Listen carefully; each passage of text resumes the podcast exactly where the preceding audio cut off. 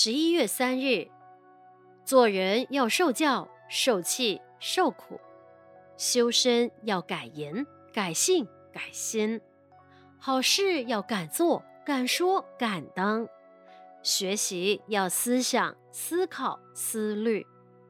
接受教训是一种美德，能接受教训的人才是一个美好的器皿，才能装得进东西。有的人啊，从小到老一直喜欢接受各种考验、各种教训，因为在各种考验、教训当中，他懂得摸索着进步。花草需要水分的灌溉，稻禾需要施予肥料，做人需要各种的教训，人格才能成长。儿童跌倒，他能站起来，跌倒就是他的教训。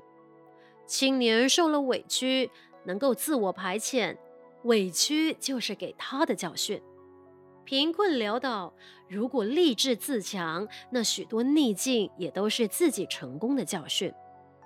长辈的开示训话虽然听起来逆耳，但那许多宝贵的教训都应该尊为圭臬。子路闻过则喜，大禹闻过则拜。